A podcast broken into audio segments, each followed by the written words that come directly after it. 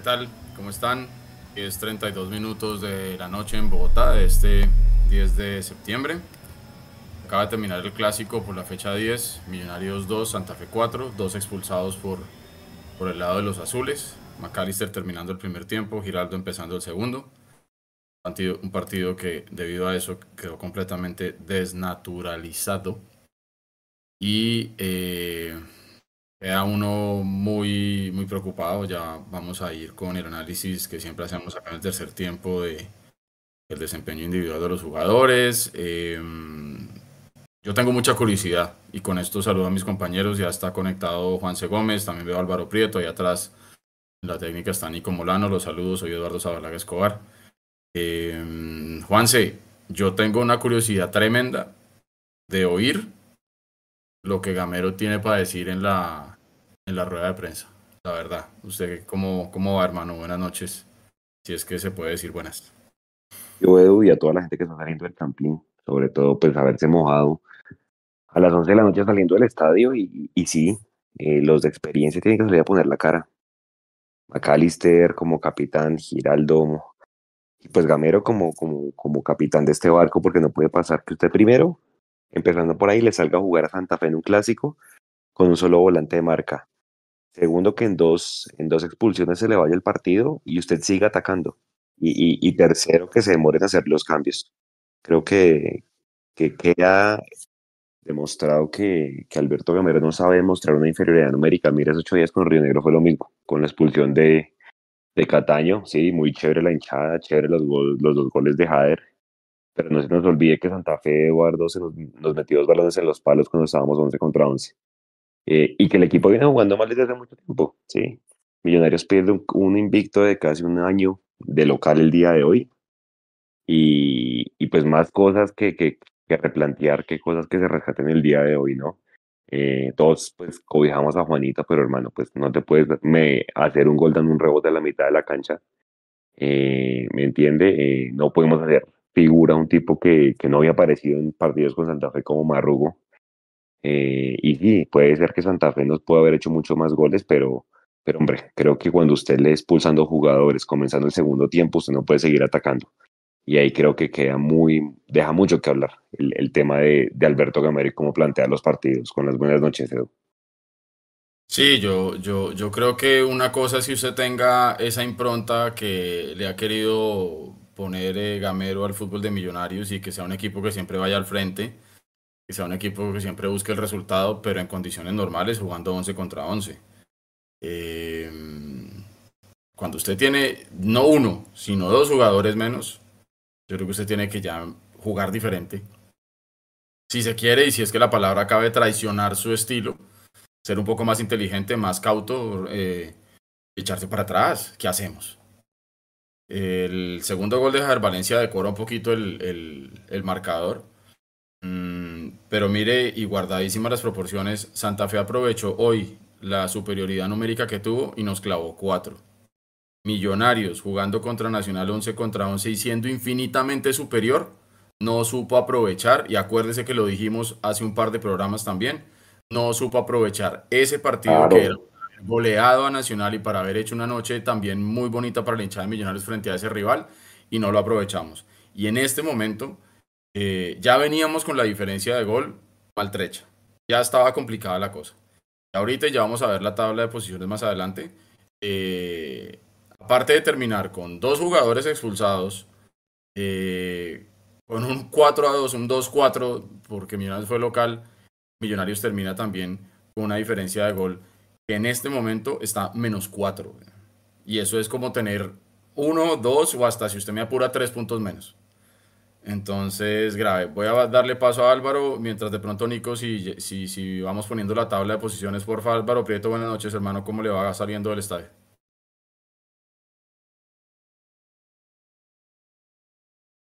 Álvaro. Siga mientras vuelve. Álvaro la una. Bueno. Nico, háganos el favor de poner la, la, tabla de posiciones que ya se la pasamos por ahí mientras va saliendo. Eh, Millonarios está en este momento en la posición número 13. Ya ha jugado los 10 partidos, ha ganado 3, empató 3 y ha perdido 4. ¿Ahí me escuchan? Tiene 6 goles en contra. Perdónenme, tiene 6 goles a favor, tiene 10 goles en contra para menos 4 y 12 Aló. puntos en lo que va del campeonato. Entonces, aló, aló. ¿Me? Álvaro, sí, ya, ya, sí, sí, sí, ya lo estamos oyendo. Permítame, termino aquí el concepto. Entonces, eh, Millonarios está en la posición número 13 con 12 puntos y no solamente lo, lo, lo grave de la posición en la que estamos nosotros es que primero no tenemos partidos pendientes. Alianza Petrolera está en la posición 12 encima de nosotros con 12 puntos, pero tiene un partido menos. El Huila está en la posición 11, 12 puntos, igual que Millonarios, pero tiene un partido menos. Eso de los que están arriba de nosotros. Eh, porque bueno, por ahí arriba el Bucaramanga está en el sexto lugar con nueve, nueve partidos también y 15 puntos. Pero de los que están abajo de nosotros, que esa es la parte que más preocupa, es que Olima, que está en la posición 16, tiene 8 partidos, o sea, dos partidos menos que Millonarios y tiene 9 puntos. Y el Cali, el Cali está en la posición 17, tiene un partido menos, tiene 9 partidos jugados y tiene 9 puntos. Y el Pereira está en la posición 18 con un partido menos que Millonarios también, tiene 9, 9 partidos y 8 puntos. Entonces, cuando esos equipos se van poniendo al día y si Millonarios no se ponen las pilas, esto se puede ir poniendo un poquito complicado. Ahora sí, Álvaro, eh, lo saludamos. Buenas noches, ¿cómo está? Hola, buenas noches, compañeros de Mundo Millos, y un saludo a todos esos hinchas del exterior que sufrieron hoy con nosotros, con nuestra transmisión y, y con nuestro tercer tiempo. Eh, voy a empezar discrepando un poquito de lo que ustedes han comentado. En, son detalles, porque al final creo que vamos a, a tener razón en, en, que está muy complicado, pero a mí se me parece un poco injusto decir que Gamero no sabe manejar una diferencia eh, numérica cuando en, en, la semifinal contra el Junior en 2021 nos quedamos con uno menos como al minuto 30 del primer tiempo y pasamos a la final. Cuando le remontamos un partido a Medellín también con uno menos. Cuando le, hemos, eh, le sacamos parte a, a, eh, a, Águilas Doradas en Río Negro, eh, se expulsó Perlaza también el año pasado. Entonces yo creo que que ya de plano decir que Gamero no sabe manejar un, una diferencia numérica me parece que es un poco injusto. No lo, no lo ha sabido hacer últimamente, puede ser, pero de plano asegurarlo, no, él lo ha hecho a veces. Es, algunas claro. veces le sale, algunas veces no. Eso no hay una fórmula mágica para eso, depende de muchas cosas. Eh, y lo otro también que comparar, si bien sí es cierto que nosotros no aprovechamos ese partido contra Nacional, que tenían uno menos, y que debimos haber hecho muchos goles, eso sí es cierto. Pero decir que Santa Fe sí lo hizo, pues es que con nueve ya es, o sea, eso es exponencial también. Claro, pero, con nueve es muy complicado. Pero Santa Fe lo hizo, Álvaro. Claro. Pero con dos menos, dos menos, dos menos no es, es, es, Lo hizo. Pues, lo hizo, pero es Álvaro. que, o sea, no es comparable, no, o sea, no es comparable comparar jugar con, con uno menos que con dos. Eso no, no, en ningún sentido es comparable. Pero bueno, el caso es que sí debimos haber hecho los goles, aparte de eso porque tuvimos las oportunidades, ¿no? Pero volviendo a este partido, eh, no, pero espere en lo que que, sí estoy se- de acuerdo, No, no, no, Álvaro, no, o sea. o Espere sea, que es que Santa Fe nos metió dos palos cuando éramos 11 contra 11. Vuelvo le digo, pero es que ¿quién iba ganando? Entonces, ¿Quién iba 0-0, ganando el partido cuando? 0-0, ¿Quién iba 0-0, ganando el partido? 0-0, ¿Quién iba a ganar el 0-0. partido cuando echaron a Giraldo? ¿Quién iba a ganar el partido cuando echaron a Giraldo? Eh, Por eso digo, no maquillen ¿Quién las cosas. Cuando el equipo iba ganando No, 1-0 yo no ya, sé. El partido quedó Es que- 2-4 y perdimos feo. Pues claro, perdimos feo que nos echaron dos. Usted, usted empezó el partido diciendo, se desnaturalizó completamente. Nos echaron dos, ahí fue el partido entonces, para la El porra. partido se desnaturaliza, entonces no puedo decir que perdimos que jugamos horrible. No, No, yo no estoy diciendo eso. Yo El estoy diciendo que es más. Supo aprovechar que tenía dos jugadores de más y nos pasó por encima, metió el pie al aceler- al Sí, acelerador y nos Sí, sí, sí, pero no se puede comparar con jugar con uno menos y con el partido que Millos le hizo Nacional. Eso no, No. es comparable. puede comparar No. para usted, Álvaro. Puede que para usted no se pueda comparar. Pero sí, porque yo estoy, yo- eso, eso, de eso se trata, eso no de dar la opinión de cada uno. Si yo lo estoy diciendo es Por lo que a mí me parece. Para usted Por eso puede que sea de esa forma, pero Sí. tampoco poner un concepto ni el suyo ni el mío. Entonces usted No, Pero pues yo estoy sea- dando el mío. Yo estando, estoy diciendo, para mí no es comparable jugar con 10 y con 11. En este partido Santa Fe aprovechó, claro, supo aprovechar. Imagínense, íbamos ganando y en menos de 15 minutos ya nos metía o es tres goles. es el tema. No, eh, eh, eh, es que es el tema. Usted dice, Alberto Gamero administró con, con jugadores menos en semestres pasados, pues claro, en semestres pasados ganó pasaron muchas partidos cosas. también. Claro, claro, pero eso no puede tapar que Millonarios viene jugando mal y que hace ocho días no supo administrar. No, no También estoy diciendo uno. otra cosa. No estoy diciendo otra cosa, yo, pero su comentario fue de- eh, que Gamero dejaba mucho que decir y que no sabía. En este semestre sí, en este semestre sí, porque Ah, eso es otra cosa. En este Pero semestre, si usted claro. lo acota este semestre, sí, puede ser. Este semestre no le ha salido. Sí, eso es cierto, pero de ahí a eso se- me parece un poco injusto. Con No, él. por eso digo, Porque en ha este demostrado semestre, que sí. eh, no, no, en este semestre, y, y, y, y- perdón si no lo aclaré, en este semestre, claro. Y Sí, ahora sí. otra cosa, los cambios no dieron, o sea, uno no puede entrar caminando como entró el señor Pereira a, a, a- jugar. hacia allá, hacia allá era mi comentario. Yo sí creo que, y en eso sí estamos de acuerdo, creo que sí Gamero fue un poco romántico con... Primero hay, hay dos situaciones que yo digo, eso sí no, no debe pasar. Una, vimos eh, la expulsión de Maca, o sea, hubo VAR, el árbitro se demoró en revisarla. En el momento en que el, el árbitro fue al VAR, Larry Vázquez debió haber ya estado calentando, esperando la decisión, y en el momento en que sacó la roja, Larry debió haber estado listo en la banda para entrar. No fue así. Larry se demoró en, en- en calentar y de hecho el cambio ni siquiera lo hizo en el, en el primer tiempo. Ahí ya estábamos dando papaya, jugando con, con Cataño de, de volante de marca. O sea, si, si con Maca ya es complicado, con Cataña, pues más difícil. Y en el segundo tiempo sigue, seguir atacando con nueve ya, o sea, muy romántico, muy romántico. O sea, este equipo, si bien parece ser no está preparado para una circunstancia así, difícilmente un equipo está preparado para una circunstancia así. Eh, creo que sí debimos haber intentado aguantar más y haber hecho los cambios más rápido. Creo que ahí Gamero se fue, se pasó de osado, pudo haber metido en un resultado que hubiera sido de pronto mucho más catastrófico. Afortunadamente el equipo al final, eh, Pereira, como usted dice, entró perdidísimo, pero poco a poco como que se fue encontrando y fue, fue viendo cómo era la situación y al final creo que mejoró. Pero, pero sí, en eso sí creo que, que, que no podíamos dar esa papaya tan. Ya habíamos, mejor dicho, hoy hicimos todo mal desde, desde, desde la función de Maca hasta casi el minuto 40 del segundo tiempo. Hicimos todo lo que no podíamos hacer a nivel de cambios, a nivel de, de concentración, a nivel de actitud, en defensa. Eh, fue un partido fatal. Eh, en, en casi todos los tiros de esquina y pelotas paradas nos ganaron. Eh, ese, ese pedazo sí, sí no se puede decir otra cosa.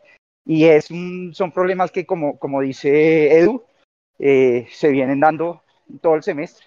Entonces, sí, sí, sí deja ese un poco de preocupación y que los grandes fallen de esa manera, ¿no? O sea, pareciera que el equipo está como alterado, como, como que anímicamente no, no está sano. Creo que hay algo ahí, no sé si es por el tema de Gamero, pero definitivamente hay algo que anímicamente el equipo eh, no está bien. Y, cierro con este dato, ¿no? El, entiendo, si no estoy mal, el semestre pasado no nos echaron ni un solo jugador, ¿no? Y este semestre ya vamos cuatro en diez partidos. Eso, claro. pues, eso, eso dice el estado anímico del equipo, me parece a mí. Sí, lo que, lo, lo que decía eso, yo creo que es importante qué va a decir Gamero de esta rueda de prensa, porque hay que dar muchas explicaciones. Los de experiencia son los que tienen que salir a la cara. El capitán y pues Gamero creo que son parte de los grandes responsables de lo que pasó hoy, ¿no?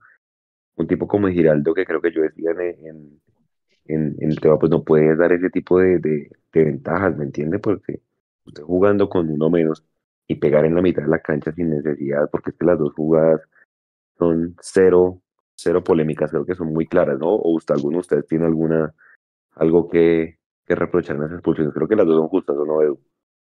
Sí, no hay nada que hacer. O sea, McAllister se da cuenta eh, que se equivocó y lo mismo Giraldo. La cara de Giraldo en el momento que comete la falta se da cuenta que el tema es grave y que no hay nada que hacer. O sea, yo creo que ahí no hay absolutamente nada que discutir. Las expulsiones fueron, fueron, La de, y, y ya está. la de McAllister se parece mucho a esa de, del último partido del cuadrangular del año pasado contra Santa Fe también, ¿no? Mm, Es muy igualita, parecida. igualita, igualita, tal cual. Y lástima, lástima, pues porque, hombre, más que más allá de que tengamos jugadores de selección Colombia y todo, pues ya es Cataño, ya es McAllister, ya es Giraldo que deben fechas de expulsiones de partidos que Edu. Ahorita lo veíamos en el calendario, pues son definitivos porque hay muchos partidos en casa. Y pues, hombre, son jugadores importantes, ¿sí? Más allá de que tengamos a Vega lesionado y demás, pues ya Pereira, por ejemplo, con el nivel que mostró hoy, uno sabe que no es un jugador que esté para ser titular. Y bueno, pues vamos a ver con qué replantea Alberto Gamero lo que queda de, de, de, septiembre, porque ¿cuánto es el rendimiento, Edu? Ya estamos por medio de, por la mitad del torneo, ¿no? Deberíamos estar por lo menos en 15 puntos.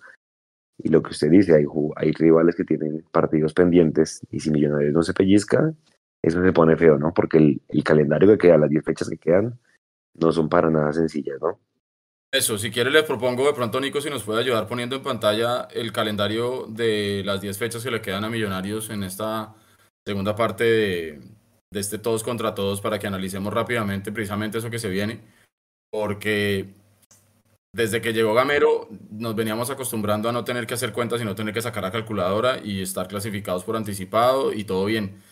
Él eh, reiteró lo que dijo hace un par de semanas que ellos tenían unos cálculos de hacer más o menos 10 puntos por cada 6 partidos. Y se acuerda, Juanse, que en el, tercer tiempo pasado dijimos que ya estábamos al debe, pues ahora con mayor razón. Eh, eso, uno. Dos, lo que era la fortaleza de Millonarios, que era su, su campaña de local y que de hecho eh, puede ser el, el, único partido de local que perdamos en lo que queda del año. ¿sí? Puede, puede que llegue a pasar. Pero yo voy más esa, precisamente hacia el tema de las declaraciones de Gamero, porque cuando se le preguntaba a Gamero por el bajo desempeño de visitante, él sacaba como su as bajo la manga decir, hey, pero se les olvida que somos eh, fuertes de local y que llevamos 21 partidos hasta este partido, 21 partidos de local por liga sin perder. Y bueno, digamos que esto se acaba de perder esta noche también. Y yo veo al equipo realmente muy, muy bajoneado mentalmente. Yo no sé qué estará pasando, yo no sé si están relajados o qué. Eh, al mismo Gamero eh, entonces yo no sé, no sé Nico si, ya puede, si puede poner la, la imagen del, del, calendario, porfa, para que lo vayamos analizando y apenas esté la rueda de prensa nos avisa inmediatamente para ir rápido con eso, porque tanto la gente como, como nosotros estamos con ganas de oír eh, lo que tendrá para explicarnos eh, Gamero y el jugador que lleven a, a, la rueda de prensa. Entonces, si ya lo tenemos por ahí, porfa, ayúdenos con el, con el calendario. Mientras tanto, pues se lo vamos mencionando a la gente. La fecha 11 vamos a recibir al Bucaramanga. En la fecha 12 vamos a visitar al Medellín, que a este momento es el líder del campeonato. En la fecha 13 recibimos al Huila. Fecha 14 vamos a visitar al, al Envigado. Fecha 15 recibimos al Magdalena. Fecha 16 vamos a visitar al América, que parece que está renaciendo. Fecha 17 recibimos al Junior. Fecha 18 nuevamente nos vemos las caras con Santa Fe. Fecha 19 es el último partido de local de Millonarios recibiendo al Boyacá Chico. Y cerramos en Bogotá, en techo, visitando a Equidad. Entonces, en el Campín tenemos cinco partidos, uno, dos, tres, cuatro, cinco partidos de local, más el de Santa Fe de visita son seis, y podríamos hablar también el partido de Equidad son siete. Entonces, Juanse, de 10 partidos, tenemos que salir dos veces a Medellín, a visitar al Medellín y a Envigado, y tenemos que salir a Cali, a visitar al América. Entonces, si queremos ver el vaso medio lleno, uno podría decir, de los 10 partidos, 7 están en Bogotá, 7 por 3, 21, más los puntos que tenemos, ahí podríamos decir que la clasificación está en Bogotá. Claro, de ahí a que se, a que se ganen los puntos y a que el fútbol nos acompañe es otra cosa. Pero podríamos decir que la clasificación está en Bogotá con ese calendario, Juanse. Claro, y es que pues si uno mira la tendencia en teoría, pues lo debería ser un, un, un, accidente. Ya deberíamos pues recomponer y, y, lo que usted dice, si la campaña de, de, de, locales ha sido de casi un año sin perder, no esperaría que Millonarios salga a buscar los partidos, pero sobre todo que no dé las ventajas que de hoy. Eh, yo sé que a Gamero le gusta el tema de, de, de salir con Macalister Silva como volante de primera línea, Mm. Hombre, creo que el tema de hoy, cuando estábamos 11 contra 11, creo que yo le he pedido preguntar al Barito, pues, pues le digo, si bien empezamos ganando, me parece que es dar ventajas, ¿sí? De pronto no sé contra qué otro tipo de rivales, pero en un clásico me parece bastante arriesgado salir con un solo volante de, de, de contención. Buenas noches. Creo que... Yo, Bolito. ¿Cómo están, muchachos? Yo tenía un comentario, qué pena que interrumpa ahí, porque me parece que el plan Gamero al meter a McAllister en la primera línea era porque él sabía que podía atacar a, Santa Fe, que iban que con el ida y vuelta de, de, Maca iba a ser eh, iba a ser suficiente, o sea que realmente lo que hizo fue apostarle como al ataque hoy, al tener además a Jade por un lado y a Guerra por el otro, y con McAllister con el y vuelta y teniendo a Cataño en la mitad. Entonces me parece que esa fue como la apuesta de Gamero, pero pues todo le salió al revés. Me parece que hoy perdemos el partido por dos errores, finalmente terminan siendo errores garrafales en, en, estos dos jugadores, lamentable, lamentable. Y yo nunca había visto a Gamero como lo vi cuando nos meten el, cuando expulsan a, Daniel Giraldo, seguramente esa imagen la muestra en la televisión, eh, botando la botella de agua contra el piso histérico, o sea, ahí, ahí, ahí se les puede las manos el partido a Millonarios. Y es lamentable, pero lo voy a decir, eh, o sea, de verdad, yo me quedé sin voz porque alenté al equipo y le grité a la gente que no se saliera del estadio. Y, y, me, y creo que todo el estado me oyó porque me quedé muy ronco. y la verdad es que valoro el amor que sentimos los hinchas millonarios por este equipo, de verdad lo valoro. Y hoy, y más con esa tribuna sur llena de santafereños eh, eh, que no pararon de cantar, que decíamos, bueno, ojalá le metamos un gol a Santa Fe rápido, si se calla esta gente. Eh, entonces fue hoy un, un, un, partido triste por el resultado, por supuesto, contra Santa Fe, nuestro rival de patio, pero es un equipo que tenemos eh, de quitarse el sombrero, de, de, pararse a aplaudirlo, porque es que de verdad es, cuando uno se da cuenta por qué uno se enamora de este equipo millonario y por qué hasta el final el estadio estuvo repleto y no se salió ni, pues seguramente se salieron tres gatos, eh, pero la verdad el aguante hasta el final fue impresionante y creo que nos tenemos, en estas cosas nos tenemos que recoger para fortalecernos, salir mejor eh, para lo que viene, porque nos tenemos que fortalecer obviamente, eh, pero hoy fue una, yo creo que hoy fue toque fondo y tenemos que salir de esto mucho más fortalecidos. Y me parece que con este equipo de nueve guerreros que al final terminaron siendo, que además le metimos un gol, con nueve hombres le metimos un gol a Santa Fe, Santa Fe no sabía qué hacer porque decía o, vamos por el quinto o nos echamos atrás porque de pronto nos meten otro y eso es mentalidad de equipo chico, ¿no? Al final, para mí, es una mentalidad de equipo chico de Santa Fe. Entonces, pues Millonarios muestra su grandeza, eh, dos errores muy puntuales que nos llevan a esta catástrofe. En minutos, no sé si en minutos 62 ya íbamos 4-1 y la verdad es que se nos veía una, una noche muy negra por delante con ese marcador así. Pero bueno, como les digo, yo soy de mente positiva y creo que de esto tendremos que salir más fortalecidos y lo que nos queda ahora sí es dejar ya de joder, como dicen cuando, cuando cantan, hoy no cantaron esa, pero, pero nos toca eh, ganarle a Bucaramanga, recomponernos y, y, salir adelante. Me imagino que estas son rojas directas para tanto para Maca como para Giraldo. Y no sé, ya con el regreso de, de Montero, de verdad no vamos a tener a estos dos jugadores en ese partido decisivo, que es como por ejemplo Bucaramanga primero y después contra el Medellín. Adelante, chicos. Bien, clarísimo. Eh, es la gente del chat? Eso le iba a decir, yo hagamos una, una pasadita rápida aquí por el chat. Dice Alejandro Niño, estimados, nadie ha mencionado que dos goles de Santa Fe, dos errores de Juanito. Una cosa con Montero. Amandini 65, esos no son hinchas que se van antes de terminar el partido cuando el equipo va perdiendo. Y el equipo chico les metió cuatro, dice Ángel Ardila. Edwin Azul Torres. Eh, bueno, cuatro a un equipo con nueve, sí. Eh, Jaime Barragán dice el problema es que estos manes llevan años demostrando oiga, lo otro, los, los, hinchas de, los hinchas de Santa Fe gritándole ole a un baile a un equipo con nueve, con nueve jugadores, ¿no? Eh, claro, se nos sale el resentimiento por estar perdiendo 4-2, pero, pero ese ole a nueve jugadores, eso parece que es más chimbo. Muchachos, mm, tres cositas ahí que me gustaría rápidamente. Lo, que Juan dice del planteamiento de, de, poner a Maca a inicio, estoy de acuerdo con él, creo que ah, yo, yo inclusive creo que lo puse desde en, el, en el chat de no me gusta la formación de hoy, porque considero buena idea cuando sabemos que un equipo no nos va a atacar tanto, por ejemplo, eso lo hizo en la final de Copa contra el Junior y pues le salió, pero es que sabíamos que el Junior venía a encerrarse porque venían ganando la serie y pues el Junior normalmente aquí se encierra, pero no podíamos esperar que Santa Fe viniera a encerrarse, ellos nos iban a salir a atacar y y a mí, si bien ellos tuvieron dos palazos, me parece que fue un partido parejo y que íbamos ganando y finalmente le iba saliendo y que ya para sin la expulsión para el segundo tiempo, bien podíamos eh, volver a volver al esquema de meter, eh, seguramente hubiera salido guerra y hubiera entrado Larry y, y subía Maca y volvíamos al, al esquema de dos. y seguíamos, seguíamos, digamos, con lo que ya conocemos. Eh, pero um, sí fue demasiado riesgo y, él, y se notó la falta de filtro ahí en la mitad.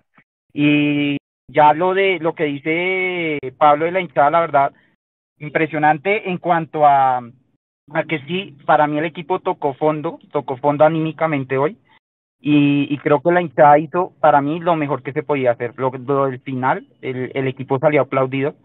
Creo tal vez que no se lo merecía en cuanto a, al resultado y tal vez inclusive al juego como tal, eh, pero el equipo salió aplaudido, eh, inclusive cantamos el ole perdiendo, eh, eh, hubo un pedacito donde el equipo la tocó y se cantó el ole, eh, como, como diciendo, venga, eh, sabemos que le metieron, que estamos con nueve, le metieron y no, y, y, afortunadamente sacaron un resultado no tan malo, y seguimos creyendo en ustedes y pues ya creo que en este momento la pelota, y como casi siempre, pero creo que en este momento la hinchada se sumó a parte de la solución, no parte del problema, y, y ya quedan manos de los jugadores y el técnico salir de, de este bache anímico, eh, empezando por dejar de, de, de, de tener expulsiones. Es que eh, es increíble la cantidad de expulsiones que llevamos después de un semestre donde no tuvimos ni una. Y ahí los jugadores tienen que entender y ojalá sepan apreciar el apoyo que recibieron porque el golpe de hoy fue feo. Perder un, un clásico después de tanto tiempo, perderlo 4-2, eh, irlo 4-1 con dos expulsiones, o sea, en, en condiciones normales el equipo salía salía bucheado y, y los ánimos hubieran estado calientes. Y creo que notó que la en general cree en este equipo y, y, y, y les da un voto de confianza que esperamos que de verdad ellos sepan apreciar y, y le den vuelta a la situación y ustedes leyeron el calendario y yo creo que, que tenemos como.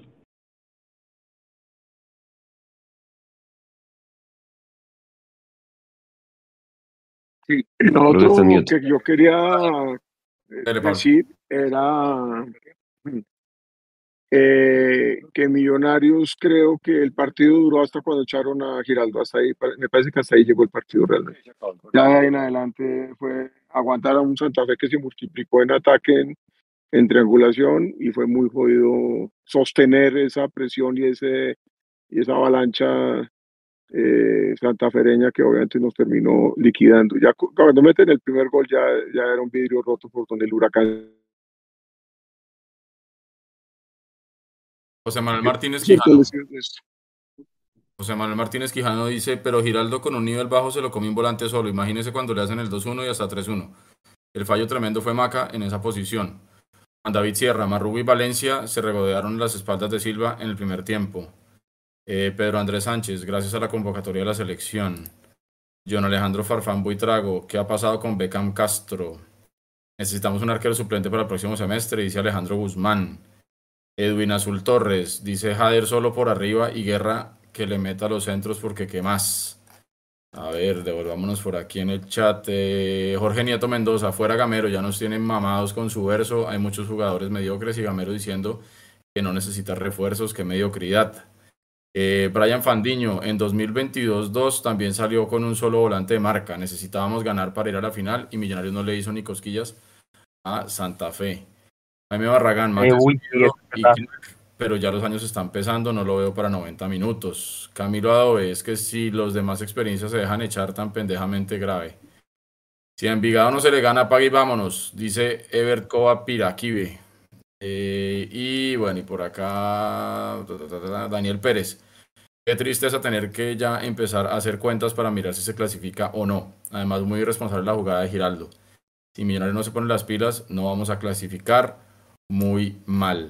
Y Germán Bermúdez, que nos está saludando desde muy temprano, dice buenas noches en sintonía desde Neiva. Hoy ha sido la victoria más ilegítima del rival, se pone cuesta arriba la clasificación. Y finalmente, Cristian Nicolás Pulido dice, ¿y la renovación de Gamero y los refuerzos dónde? Deja ahí la pelotica picando. 11 de la noche, un minuto. Edu, Señor, eh, se me pasó otro temita, les quería contar que eh, eh, les he he escuchado que cuando se ponga al día el calendario se puede poner feo el tema, yo creo que ya está feo, ¿no? O sea, independientemente de que se ponga al día, creo que eh, estamos con menos puntos de los que deberíamos tener para entrar de octavos, que normalmente nosotros ni siquiera estamos pensando en entrar de octavos, pero bueno, esa es la chance que da el campeonato y pues si es así, pues toca aprovecharla. Y tenemos una diferencia de gol fatal, tenemos el estado anímico del equipo, mm, o sea, no digo que estén desanimados, sino que están es como alterados. Eh, y tenemos un juego que no, no estoy, no, no, no, no diría que estamos jugando fatal, pero no estamos jugando bien, claramente. Entonces yo creo que ya está fea la situación, ya, ya está, ya está, digamos, en, en, en, un punto límite donde, o sea, perder, por ejemplo, el viernes nos deja muy mal heridos. Entonces creo que ya estamos en un punto límite, en una situación fea. No llamaría crisis, pero sí una situación fea que, que esperamos que de verdad los jugadores hagan el mea culpa y, traten de encontrar esa serenidad mental y reencontrarse en su fútbol para, para salir. Sí, sí, o sea, la situación ya está complicada. A lo que yo iba con el comentario es que se puede poner peor. Peor, sí, no, pues sí, Porque, porque nos podemos alejar mucho más de los ocho. En este momento estamos en el puesto 13 con 12 unidades, con 12 puntos, menos 4 en la diferencia de gol con 10 partidos. Y el octavo en este momento es el Unión Magdalena, que se comió 7 del Junior, quedó con diferencia de gol de menos 3 y está con 14 puntos. Pero lo que les decía, detrás de nosotros están Equidad y Chico, que tienen la misma cantidad de, partidos que nosotros y dos puntos menos, cada uno tiene 10 puntos.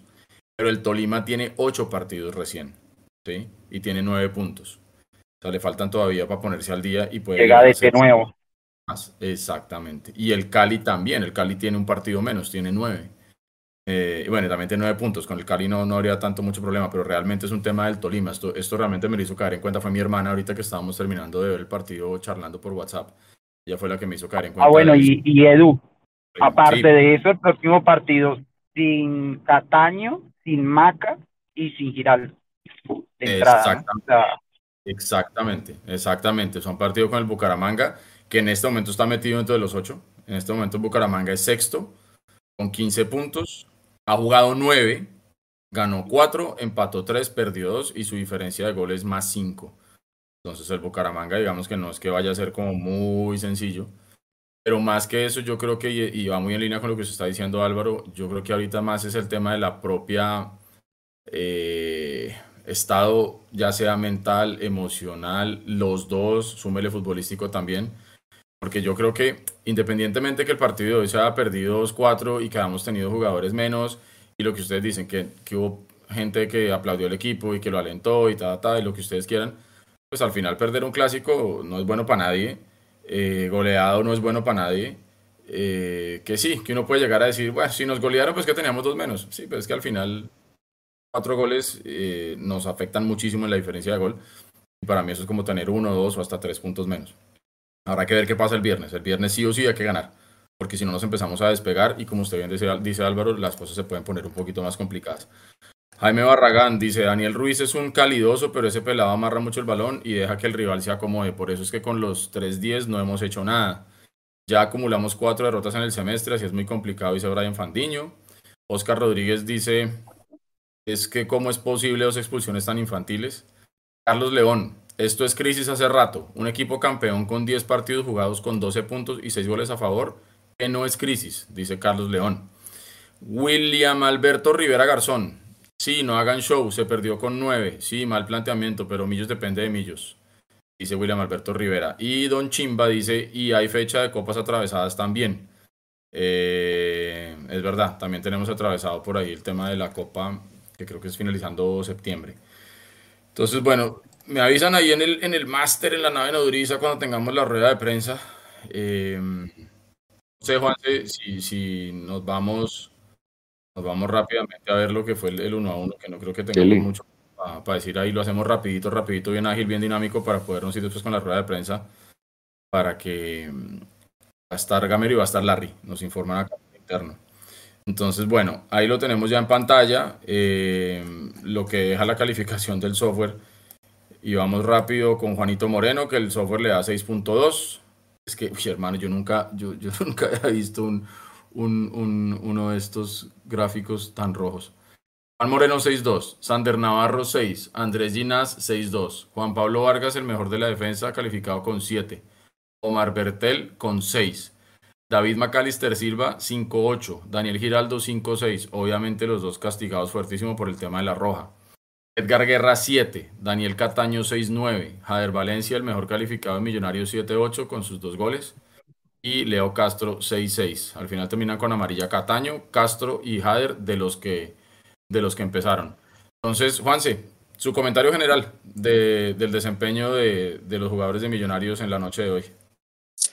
Hombre, Juanito Moreno creo que se come el tercero, si no estoy mal, en el que da rebote hacia el centro.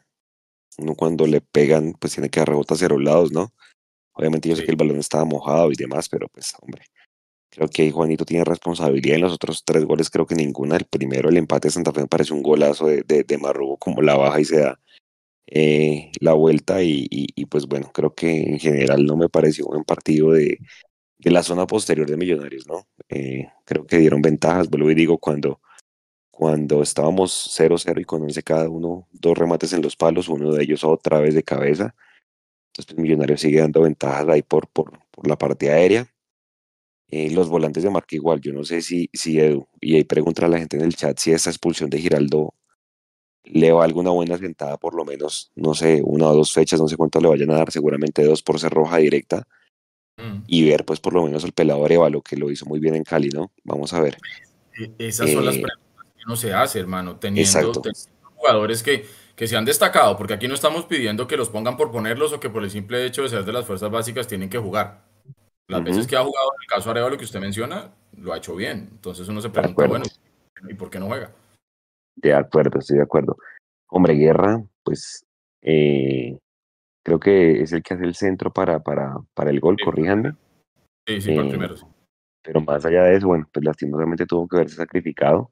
Eh, yo no estaba muy de acuerdo con el planteamiento, pero, pero, pero, pues bueno, eso fue lo que, lo que Gamero eh, pone al inicio y, y, y, bueno, pues esperemos a ver.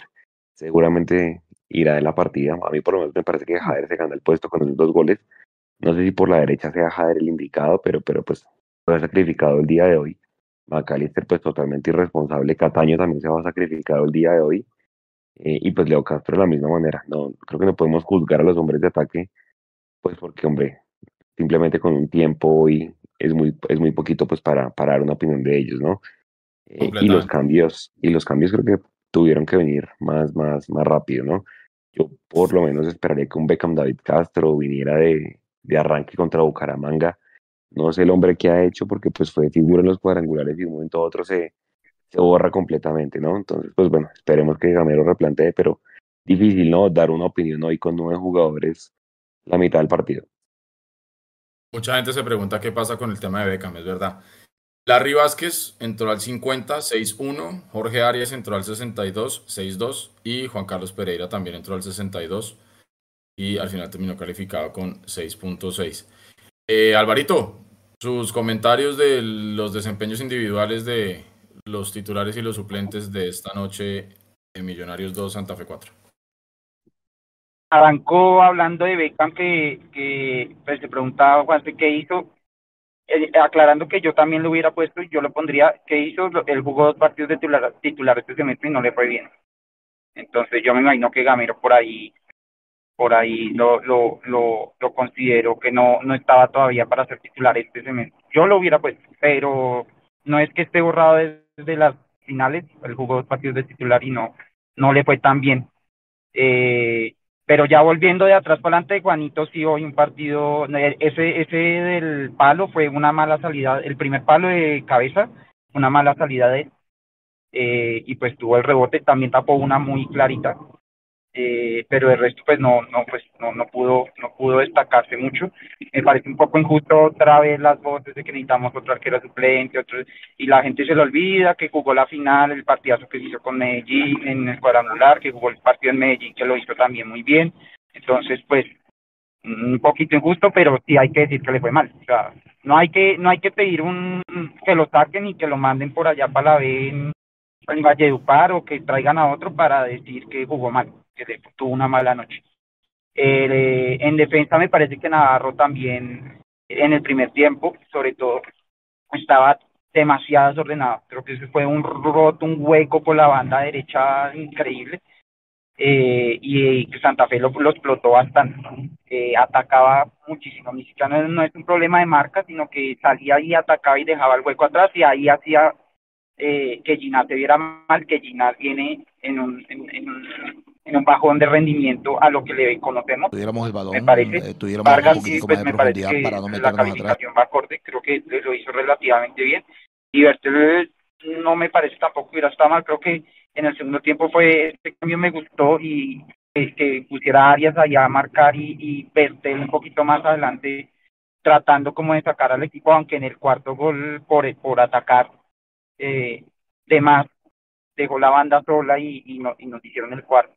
Eh, ese problema de, de los centros hoy se vio muy fuerte, la defensa hoy en eso se vio muy débil en, en todo, casi todos los centros de costado, los tiros de esquina nos ganaron el, el cabezazo. Eh, eso me parece complicado eh, que tengamos todavía ese problema y que se que no que no se vea mejorado, porque es que eso se vio cuando estábamos 11 con 11, ¿no? O sea, el, el, partido es lo que pasó, lo que dice eh, lo que dicen ustedes de que ya con, con 9 pues es difícil uno calificar y decir algo, porque pues ya las, las esquemas cambian y es difícil. Pero con 11 el, el problema del cabezazo se, se vio y, y, y, eso hay que hay que atacarlo si no vamos a, a tener problemas. En, en el mediocampo pues Giraldo a mí no me parecía que estuviera haciendo mal hasta la expulsión. Maca sí muy preciso y, y, el problema de poner a Maca ahí atrás a un equipo que puede salir a, presionar es que pues ese es el punto de presión obvio no quién va a sacar al equipo cuando Maca está tan atrás pues Macali. Entonces la presión que le hizo Santa Fe eh, fue buena y perdió varios balones que nos dejaron ahí de pronto eh, pagando y aparte de eso la marca se vio se vio mal. Entonces ahí ahí creo que Maca fue perjudicado por el hoy por el esquema de Gamero contra contra este equipo eh, Cataño un pase sote en el en el gol y el centro fue de, de Navarro no de Guerra eh, y le le roza a un jugador de Santa Fe y por eso se ve rara la jugada pero el pasesote fue de, de, de, de, Cataño y creo que no mucho más. Eh, creo que a veces se amarra mucho el balón cuando juega ahí por la mitad. Creo que eso hay que, hay que mejorarlo un poco. Eh, tuvo otra sacrificio cuando estuvimos con 10 y pues ya con 9 obviamente sacrificado, lo mismo que Castro, que, pues, que también muy poco que decir de, él. Y finalmente los, los, los extremos me parece que hoy Guerra no estaba haciendo un mal partido, creo que si bien no es pared y debería ser más que, tiene más experiencia, más edad, ha tenido más formación en millos, eh, no, no sienta pared, pero creo que hoy lo estaba haciendo bien y pues sacrificado. Y, y Valencia es un caso raro, un caso raro, la verdad, porque tiene algunos partidos donde uno no lee por donde y hoy por lo menos mostró mucho, mucho lomo, mucho, mucha intensidad. Eh, gol que no teníamos, de hecho, si me corrigen, es el actual goleador de Millos en la liga. Entonces yo no, yo inclusive lo, lo probaría por de titular por, por, por Castro y meto a Beckham y Castro lo, lo mando al, al banco. Si es el que va a tener gol, pues, pues hay que Bueno, ya estamos listos con la, con la rueda de prensa. Pablo, eh, rápidamente, concretos. Sí, no me demoro. Uno a uno para que podamos ir con la rueda de prensa porque nos están, nos están reclamando en el chat que por qué no ponemos la rueda de prensa en vivo. Eh, ya No le hemos dicho a. a varias personas, eh, lo hemos dicho siempre desde que, desde que hay esta nueva, esta nueva directriz, digámoslo de alguna manera, no podemos poner la rueda de prensa, lo hemos dicho ya varias veces, a lo mejor la pregunta que la persona que está preguntando ahí de pronto no estuvo en los programas anteriores, pero venimos diciendo hace rato que tenemos que poner la rueda de prensa una vez terminan, ya no la podemos pasar en vivo por directriz de la I mayor. ¿Listo? Entonces, vámonos con, con sus conceptos, Pablo, para poder pasar a la rueda de prensa a la que asistieron el profesor Gamero y Larry. Listo, no, no, no lo vamos a demorar más. Eh, yo también quiero ir a Gamero. Me parece que la, las notas rojas, pues obviamente es un partido muy, muy difícil de calificar positivamente cuando se pierde 2-4. Me parece que en defensa hubo fallas. Me parece que Millonarios, en realidad, el planteamiento, eh, hoy Gamero va a tener que aceptar que el planteamiento tuvo errores, eh, porque eh, Millonarios pienso que arrancó el partido pensando en ataque y acabó el partido pensando en ataque. Fíjense que cuando Millonarios se queda con nueve hombres, uno pensaría, bueno, pues hay que echarse para atrás y tratar de que no se alargue para nada el marcador porque el gol diferencia nos puede joder. Pero Millonarios no dejó de atacar. O sea, con nueve hombres fue como un gato patas arriba, de todas maneras intentó atacar y obviamente eso generó algunas fisuras que pues eh, obviamente que era obvio que se generaran, ¿no? Entonces la defensa me parece que, que falló en los rechazos, eran al medio, donde eso estaba lleno de tiburones rojos. Eso había que mandar la bola al rechazo, era a los, a los laterales, afuera, ¿no? Eh, pero bueno, me parece que en, eso falló, pero es un equipo que ya tiene nueve hombres, es muy difícil que de verdad piense normalmente. En el medio campo, pues eh, Giraldo y Maca, los dos, los dos de la línea, eh, de la primera línea, pues expulsados. Terrible. Ahí se perdió claramente nuestro, nuestro, nuestra trinchera. Y, y en ataque, a mí Guerra me sigue pareciendo muy, muy flojo, muy flojo, muy, muy flojo, de verdad. De pronto tiene un par de chispazos, pero es más lo malo que lo bueno que nos da y que nos aporta Guerra. Me parece que Jader aporta mucho más, pues hoy aportó dos goles. Eh, Leonardo, yo nunca sacaría a Leonardo Castro, me parece que es un jugador, pues no, dicho, eh, nos sacan en el segundo tiempo, está mamado. Es que Leo tiene, eh, tiene le, mete mucho huevo a esta vaina y creo que también es de huevo y en una de esas también. Creo que hoy se acomodó demasiado tratando de disparar y no disparó se, se, demoró mucho tratando de cuadrar el balón para disparar y, se, perdió esas oportunidades. De manera que, bueno, hoy es un equipo, hoy es un partido eh, que nos dan dos nalgadas, cuatro nalgadas horribles, pero como digo, eh, tocar fondo lo que nos permite es empezar a mirar hacia adelante y ver cómo salimos de esta, porque hay que salir de esta. Y para eso, primero, pues, ver Gamero que dice ahorita en la rueda de prensa y cómo nos recomponemos contra Bucaramanga. Muchas gracias y vamos a la rueda de prensa, chicos. Listo. Ahí la gente está, está, nos está preguntando que por qué eh, que por qué McAllister no va a la rueda de prensa, que si se está escondiendo, que qué irresponsable, que no sé qué, para que la gente sepa cuando un jugador lo expulsan, y por lo menos hablo por la Liga Colombiana, no sé cómo sale el resto, pero si un jugador está expulsado, no puede ir a rueda de prensa. Si ustedes se dan cuenta, la transmisión, transmisión de televisión, a McAllister lo expulsan y él tiene que irse a la tribuna. Y estuvo arriba en la tribuna. Entonces, lógicamente, por eso él no puede asistir a la rueda de prensa, ni McAllister ni Giraldo. Eh, vamos con la rueda de prensa entonces, porfa, ahí en el estudio central y luego regresamos ya para dar los comentarios finales y el cierre. Gracias. Eso, esa valentía que me, el equipo, los, los, muchachos me mostraron hoy, me da como esa, ese, esa, esa, ese fresquito de pronto de que tenemos, de que tenemos equipo para, para, para meternos nuevamente a estos cuadrangulares. Repito, estamos a dos puntos de los octavos, eh, estamos a, 30 puntos todavía.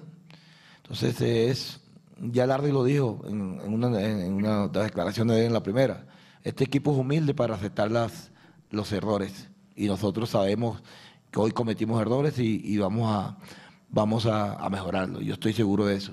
Pero también tengo un equipo que, que está ansioso y que está comprometido con nuestra hinchada, con los directivos, con nuestra familia, con ustedes, los periodistas de acá estamos comprometidos. Yo sé que este equipo no va a bajar los brazos. Entonces, yo creo que tengo equipo, tengo material para eso y, vamos a luchar por esta clasificación. Profesor Gamero, Larry, muy buenas noches. Juan David Betar del diario AS. Larry, un poco ligada a la pregunta que hacía Mauricio. Se llega a la mitad de la liga y Millonarios no ha conseguido los resultados eh, que ha tenido. ¿Cuál es el balance que ustedes hacen como jugadores eh, y qué cree que le ha faltado al equipo para poder conseguir los objetivos que semestres anteriores sí lo estaba haciendo? ¿Qué tal, Juan David? Bueno, primero se hacen reflexiones sobre el, eh, rendimiento, sobre lo que va del torneo y somos conscientes, nos concientizamos de, la falta de puntos en, este aspecto, pero también vemos el, eh, el, vaso de otra forma, no lo vemos vacío sino medio lleno y, hay camino por recorrer para nosotros. Vemos más allá, nos proyectamos, hemos salido de, situaciones más duras y esta no, no, ha de ser la excepción.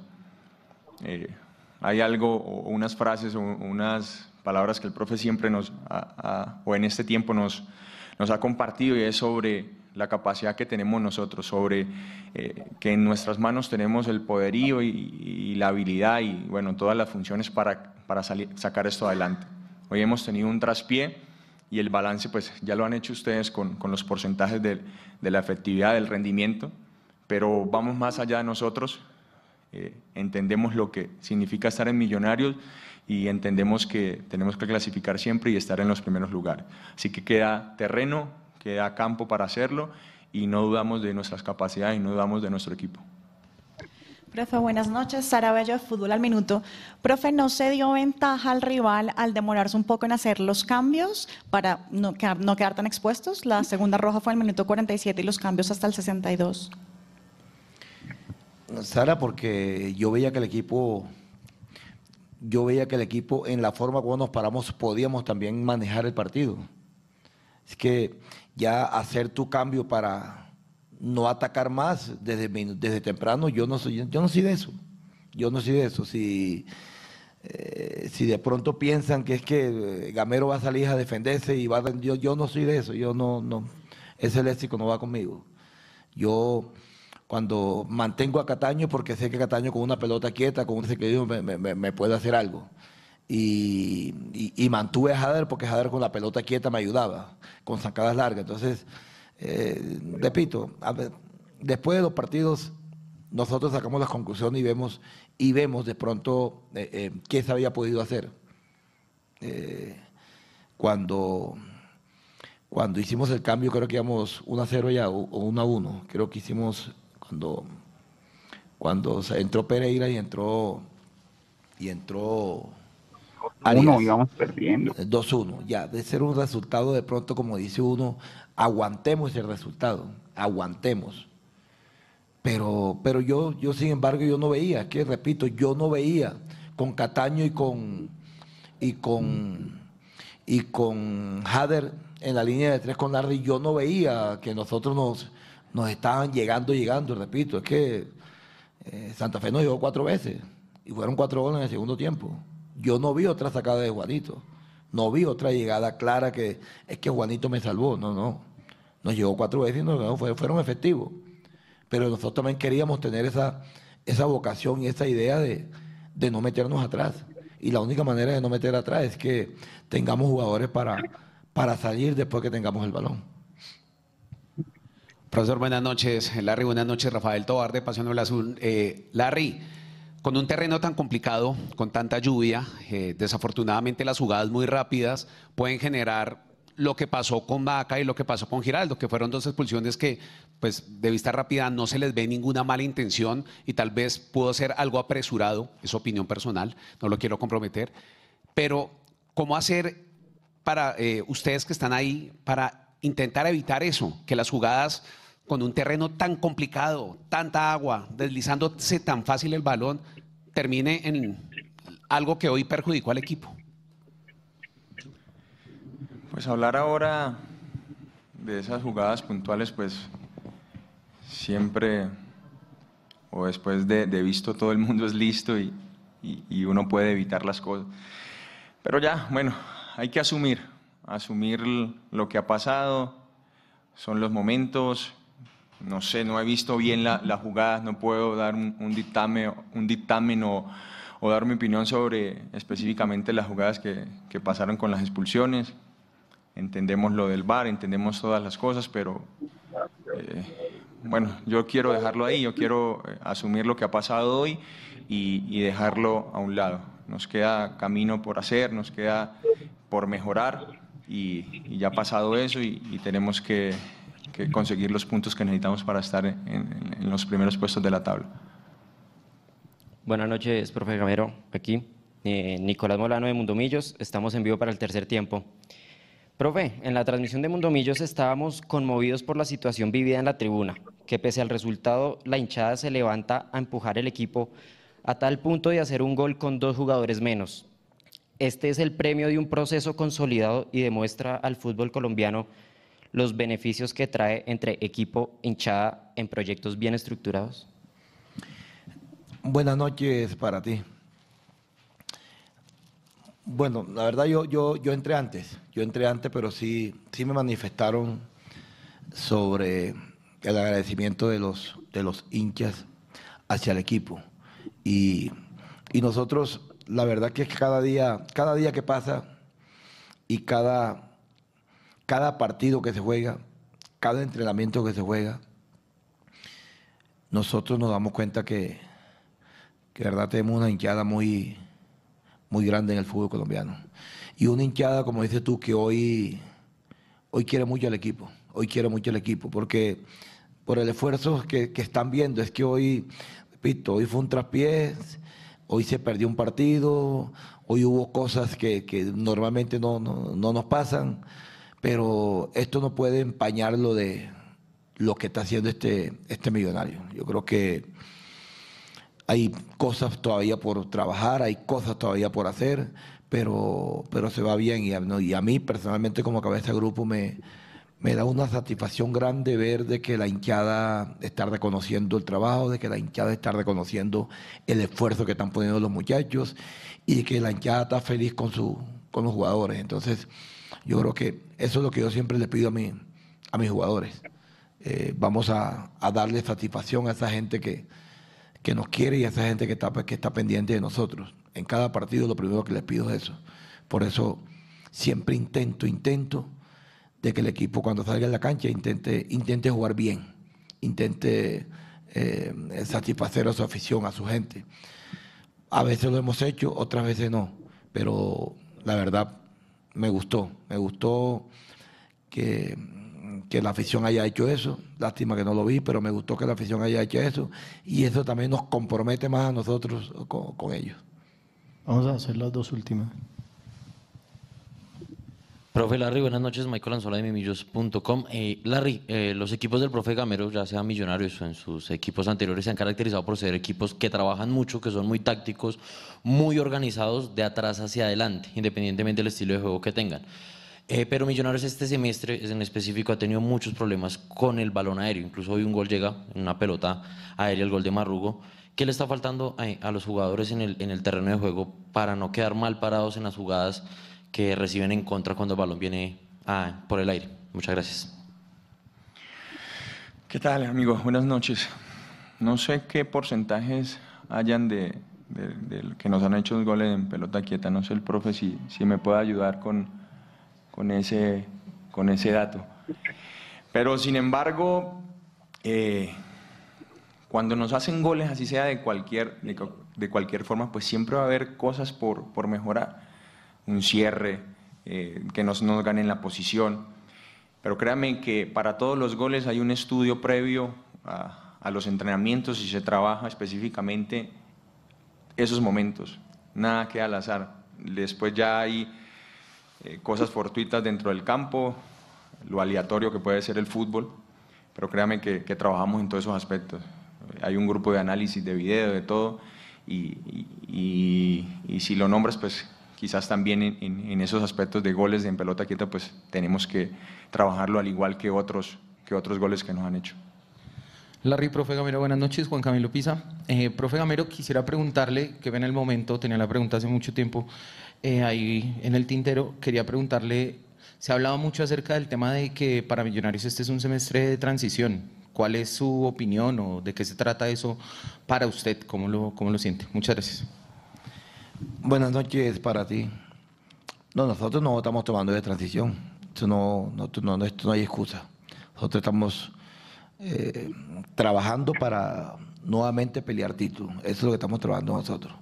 Si han cometido errores, eh, se han perdido partidos de pronto de X o Y forma, pero aquí la mentalidad de este grupo, este grupo trabaja para, para ganar, trabaja para clasificar que es el primer objetivo, y queremos nuevamente pelear título. Entonces, yo creo que eh, aquí no, si tú te das cuenta, aquí no hay rotación, aquí no hay espera, aquí, aquí las cosas están, el que esté jugando bien va a jugar, el que está haciendo las cosas bien va a jugar, y si hay que cambiar, se cambia, pero siempre la intención es que vamos a salir a, ganar y, ganar para clasificar eh, entre los ocho, creo que nosotros queremos.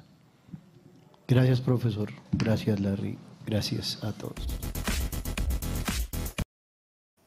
Bueno, ahí teníamos las palabras del profesor Alberto Gamero y de Larry Vázquez en las declaraciones de la rueda de prensa después de este Millonarios 2 Santa Fe 4.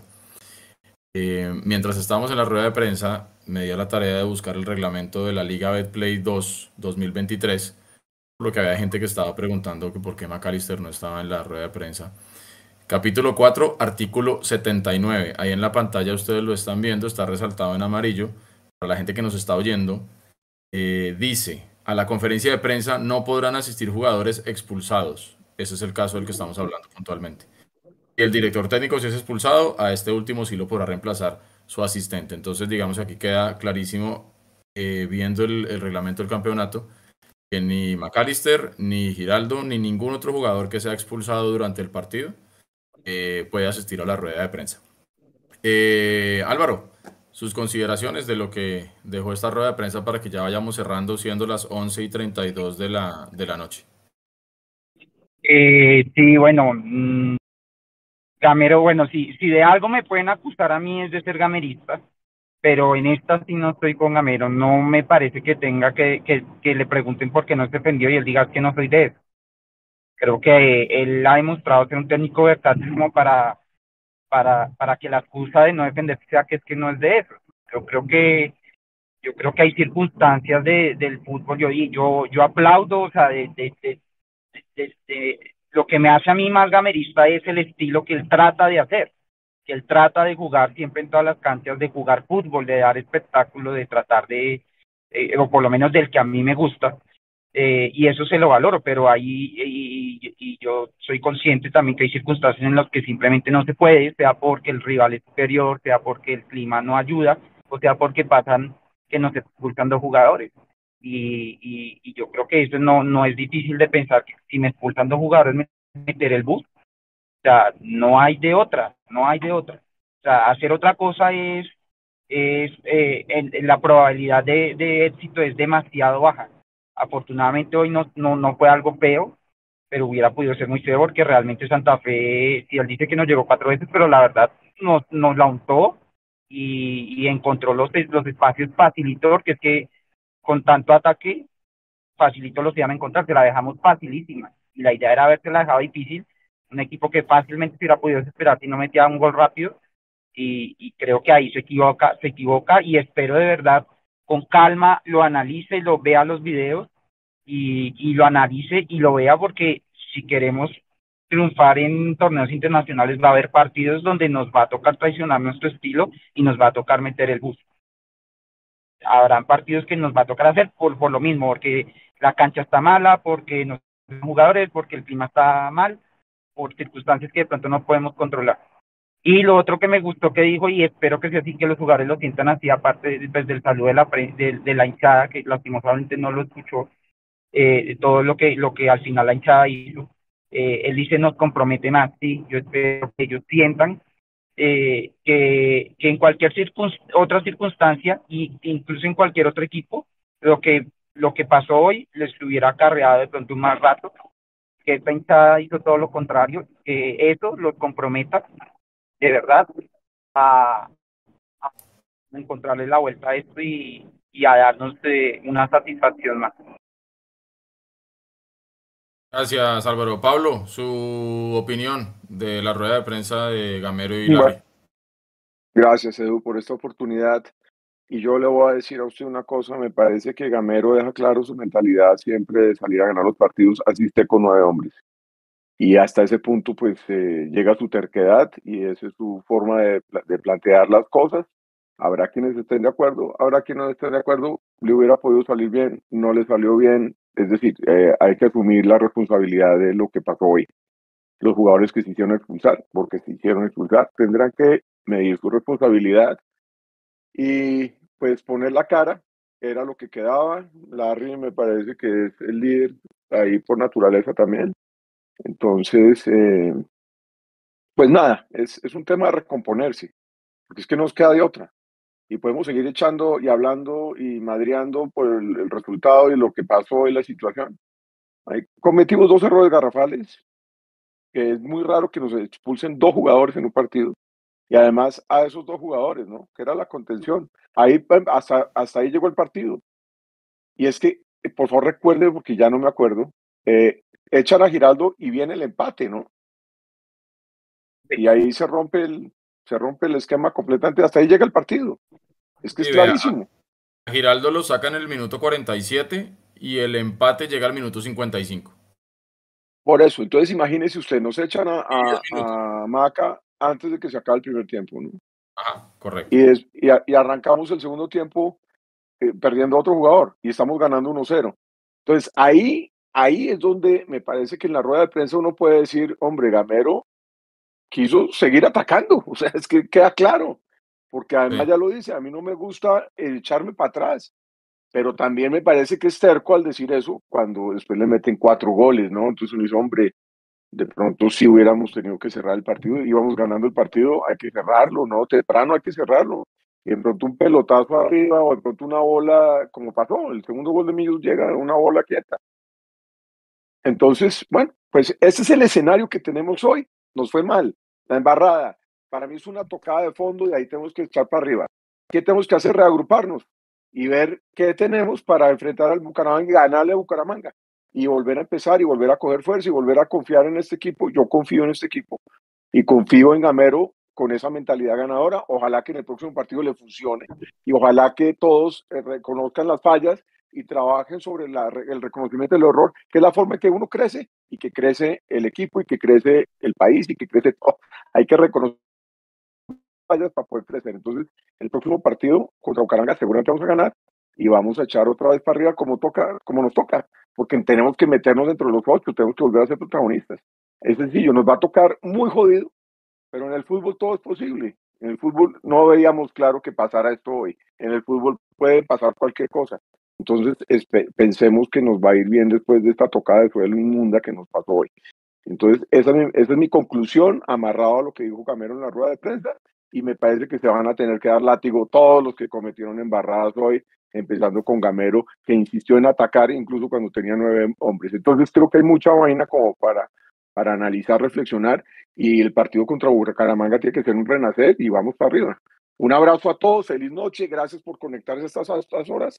Y yo no soy el que despide el programa, pero yo sí me estoy despidiendo de ustedes. Un abrazo. Gracias, Pablo. Eh, Rommel Rodríguez dice buenas noches, hasta ahora llego del estadio, pésima logística la de hoy, dice, mal el árbitro, peor gamero con los cambios y pésima la hinchada que se fue del estadio con el cuarto gol de Santa Fe. Eh, Santiago Silva, errores fatales, jugadores de experiencia se hicieron echar y Juanito regaló dos goles. Eh, por aquí arriba estaba también el comentario de la familia Mendoza Hernández. Gamero nunca cambia el verso y siempre sale contento con lo que ve.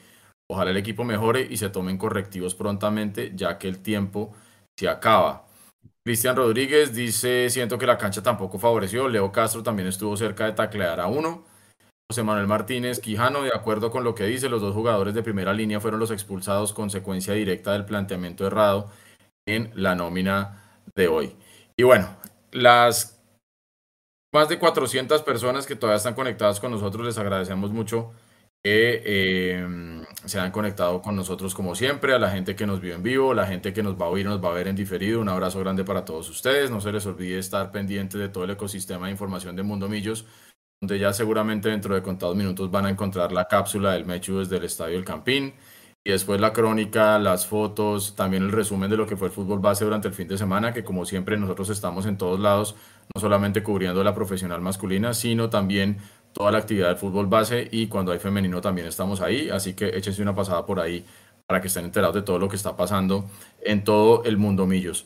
Así que bueno, fue un partido complejo. Yo también espero que este de pronto sea el punto de inflexión, que este haya sido el partido horrible, el partido malo, la situación fea del semestre y que de aquí en adelante, de los 10 partidos que nos quedan, 7 se juegan en Bogotá, 5 somos locales en el Campín. Visitamos a Santa Fe en el Campín también, ese es el sexto partido en Bogotá. Y visitamos a Equidad en Techo en la última fecha, es el séptimo partido en Bogotá. Ahí están las cuentas, ahí están las cuentas para clasificar. Que se ganen los partidos que tenemos en Bogotá y seguramente podremos estar eh, en la fiesta de los ocho de fin de año para defender el título, que es lo mínimo que le debemos pedir a este millonario, es que defienda título de Copa y defienda título de Liga. Un abrazo grande para todos, no estamos empezando la semana como todos quisiéramos, pero bueno, el fútbol es así, igual que la vida, nos tendremos que levantar y gracias por estar siempre ahí. Y en momentos como este, también es muy lindo ser hincha millonario, señor. Eh, yo quería ahí cerrar también con un mensaje a esas 400 personas que están y a los que nos van a escuchar tal vez en diferir eso, y es que no, pues, no podemos maquillar nada, si lo quieren llamar crisis, llamémoslo crisis, estamos jugando no bien, si lo quieren llamar mal, listo, mal, tenemos malos niveles, pero creo que este equipo, que es casi el mismo que fue campeón, pues no solamente tenemos que creer porque es millonario, sino tenemos que creer porque han demostrado que pueden y creo que ahorita como hinchada, así como lo hicimos hoy, en el Campín. Lo que nos queda aquí para allá es mostrarles esa confianza y creer que, que salimos de esto. Entonces, como usted dice, así días como hoy, pues también es día, es, es, es un buen momento para hacer hincha de millos y, y que lo que venga sea una apretada de dientes de todos, porque, porque esta no, nos, nos tenemos que ayudar a salir entre todos. Que así sea. Bueno, gracias a todos por estar siempre ahí. Esto fue el tercer tiempo de Mundomillos. No se les olvide que estamos en todos lados. Siempre, donde haya actividad de millonarios, ahí va a haber alguien de Mundomillos para llevarles a ustedes la información. Ganando, perdiendo, empatando, jugando bonito, jugando feo, jugando con 11, jugando con 9, siempre vamos a estar, porque prometimos siempre estar. Un abrazo grande para todos, que descansen, chao.